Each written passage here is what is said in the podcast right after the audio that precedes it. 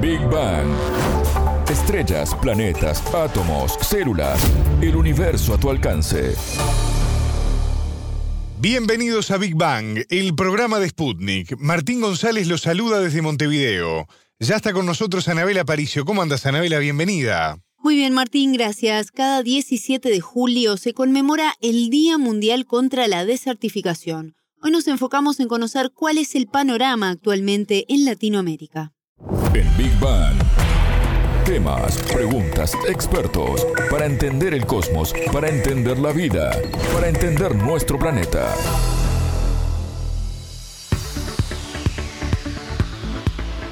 Superando juntos las sequías. Este es el lema del 2022 para una fecha en la que se llama a la reflexión y se pone sobre la mesa el problema de la desertificación en todo el planeta. Según datos de Naciones Unidas, el número y la duración de las sequías aumentaron un 29% desde el año 2000. Ahora, ¿cuál es la situación actual, Anabela, de este fenómeno? Se estima que actualmente hay más de 2.300 millones de personas que sufren problemas por la escasez de agua en varias partes del mundo y la desertificación tiene un rol importante en esta problemática. Según el biólogo colombiano Luis Alfonso Ortega, integrante de la Fundación Ecohabitats, hay varios factores que derivan en esto. El mal uso del suelo a la hora de cultivar es uno de los principales causantes de la desertificación.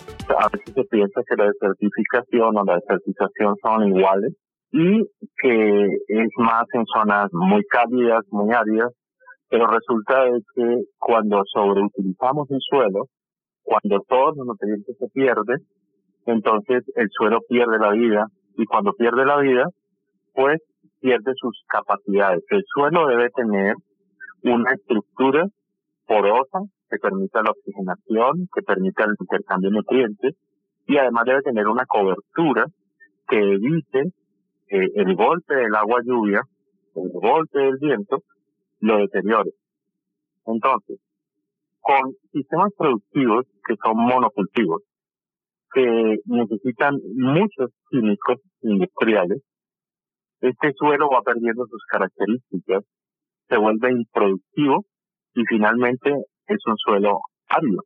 Es un suelo que no tiene nutrientes, que perdió su composición y entonces la lluvia, el viento, la sal que está en este suelo comienza a degradarlo para que sus capas, su primer capa, que es la capa orgánica, desaparezca y luego las otras capas de nuestros suelos que son arcillosos y arenosos vayan eh, labrándose por el agua, por los cursos que va tomando el agua y comience a generar suelos desérticos.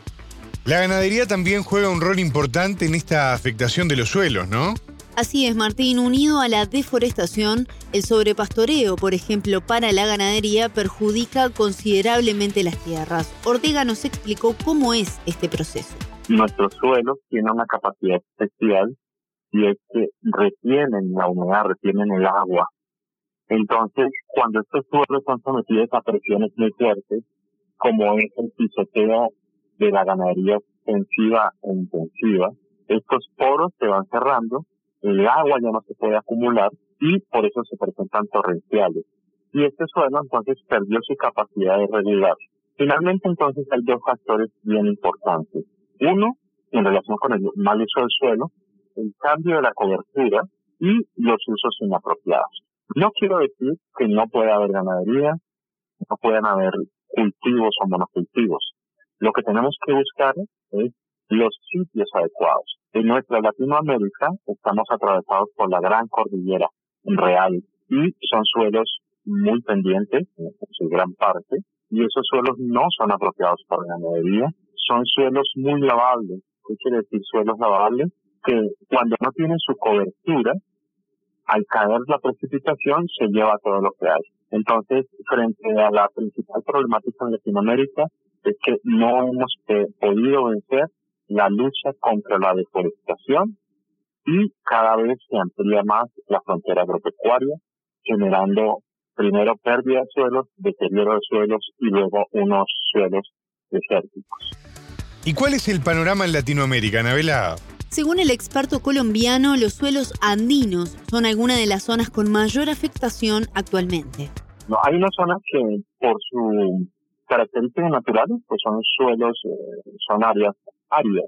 Y ya conocemos eh, la región Caribe de Colombia y Venezuela, la región seca de Atacama, que esta región seca entre Chile y Perú. Pero los más susceptibles son nuestros suelos andinos, porque estos suelos andinos tienen una función, y la función es regular el agua. Están los páramos que reciben toda la precipitación la acumulan en sus grandes colchones, eh, colchones de, vegetación, y luego cuando para las lluvias y comienzan las temporadas secas, ellos van soltando como una esponja esa agua. Cuando estas áreas de, de paramunas, estas áreas de puya en Bolivia, pierden esa característica, se degradan muy fácilmente. Ejemplos como Ecuador, como Colombia, como la parte paramuna de Venezuela, es una muestra de cómo se está reduciendo esos suelos. Luego están los suelos de las montañas intermedias, los bosques montanos. Esos tienen otra función bien importante. Toda esa cobertura, todos esos árboles, lo que hacen es que reciben la precipitación y luego la bajan por sus, por sus troncos, eso se llama precipitación caulinar, y la llevan al suelo y van manteniendo las corrientes hídricas. Cuando se tuban esos árboles, se pierde también esta función. Y no se cambian por sistemas similares. Cuando se cambian estas estructuras y no se hacen sistemas similares de producción, por ejemplo, la silvicultura, la ganadería con árboles, y los sistemas silvopastoriles, rotación de cultivos, mejoramiento del suelo, entonces los suelos se vuelven cada vez menos, menos productivos. ¿Estos daños son reparables? ¿Hay algo que se puede hacer para poder justamente revertir el estado de deterioro, prevenir la sequía? Sí, se pueden hacer muchas cosas y según Ortega hay varios planes en marcha en diferentes países que han demostrado la posibilidad de mejorar la situación. Se ha trabajado con programas de cooperación de Alemania y con la Escuela de Agro y Permacultura. El experto nos contó cómo trabajan. En Brasil hay varias experiencias donde se han recuperado selvas que fueron selvas, se volvieron luego praderas que entraron en proceso de degradación, de desertización.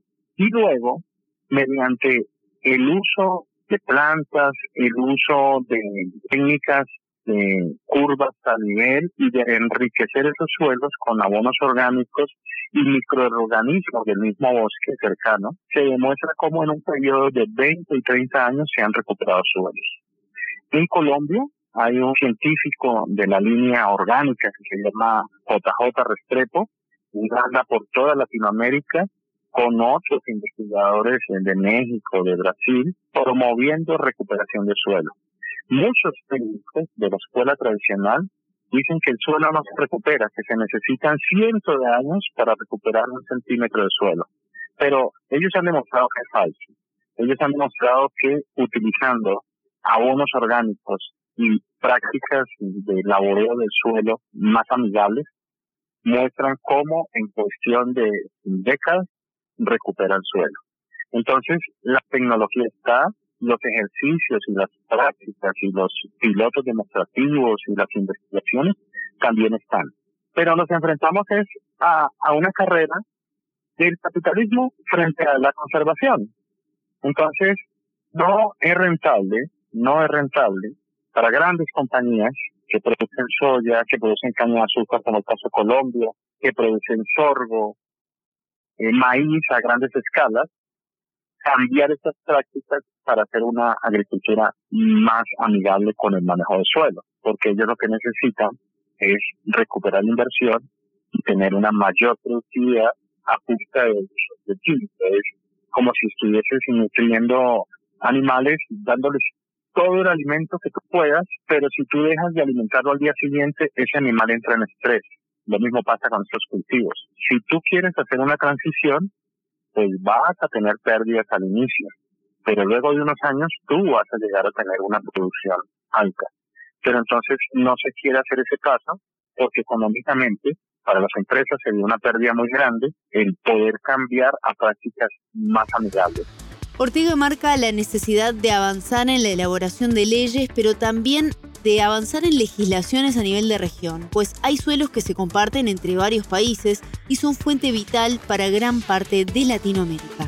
Se requiere que Latinoamérica tome una posición mucho más fuerte frente a la conservación y recuperación de sus suelos, porque no solo lo estamos viendo como suelos para producción, sino que realmente estos son los suelos que mantienen una dinámica hídrica que nos permite tener el agua. Y la cordillera real que viene desde allá de la Patagonia y, llega hasta Norteamérica, esa da más del 80% del agua de toda la población del continente latinoamericano. Entonces, estamos en un grupo de riesgo. Hay unos índices que muestran cómo Brasil, Argentina, Uruguay, Colombia van encabezando lista del proceso de avance de la desertización por la mala práctica, el mal manejo y la falta de políticas para la conservación del recurso suelo.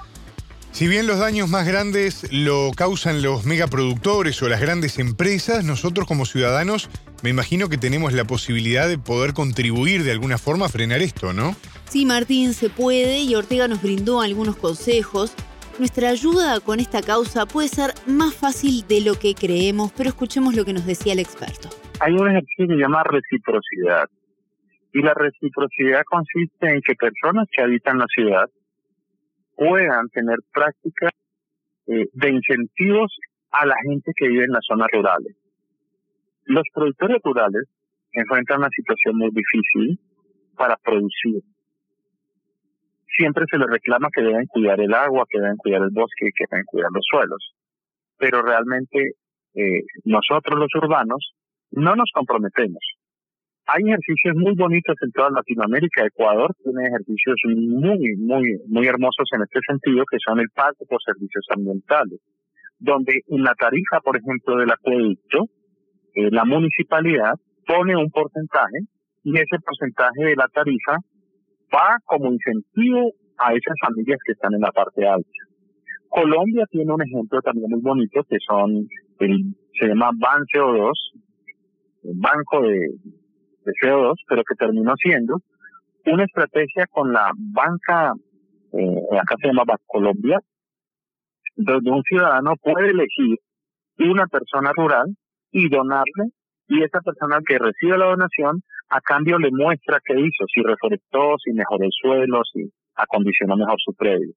Eh, y, y, todos los países tienen esos esquemas de pago por servicios, pero todavía son muy incipientes.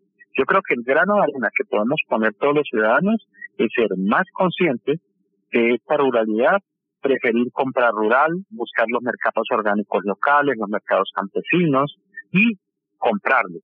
Comprarles porque eso va a incentivar que aporten mejor a la conservación del suelo y comenzar a preferir estos productos que los grandes productos que encontramos empacados en los supermercados. Suena imposible, pero ya se está dando. Europa es un ejemplo. Muy interesante los ejemplos aportados por el experto Anabela. Ahora, ¿en Latinoamérica se aplica alguna de estas prácticas? Sí, Martín, el biólogo nos aportó detalles de cómo se trabaja en algunos países, tales como Cuba y Brasil.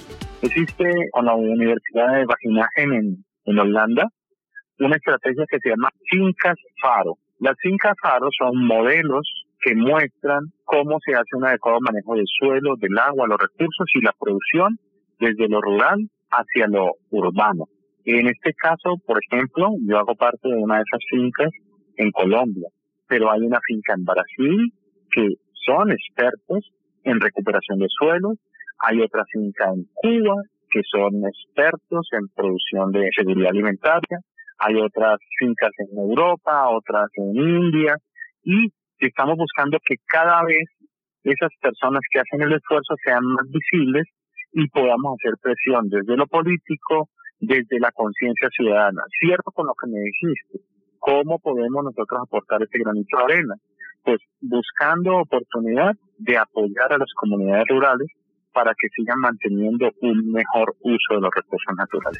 Escuchábamos al biólogo colombiano Luis Alfonso Ortega, integrante de la Fundación Ecohabitats que nos brindó un análisis de la situación de los suelos latinoamericanos en el marco del Día Mundial contra la Desertificación. Muchas gracias, Anabela. Hasta la próxima.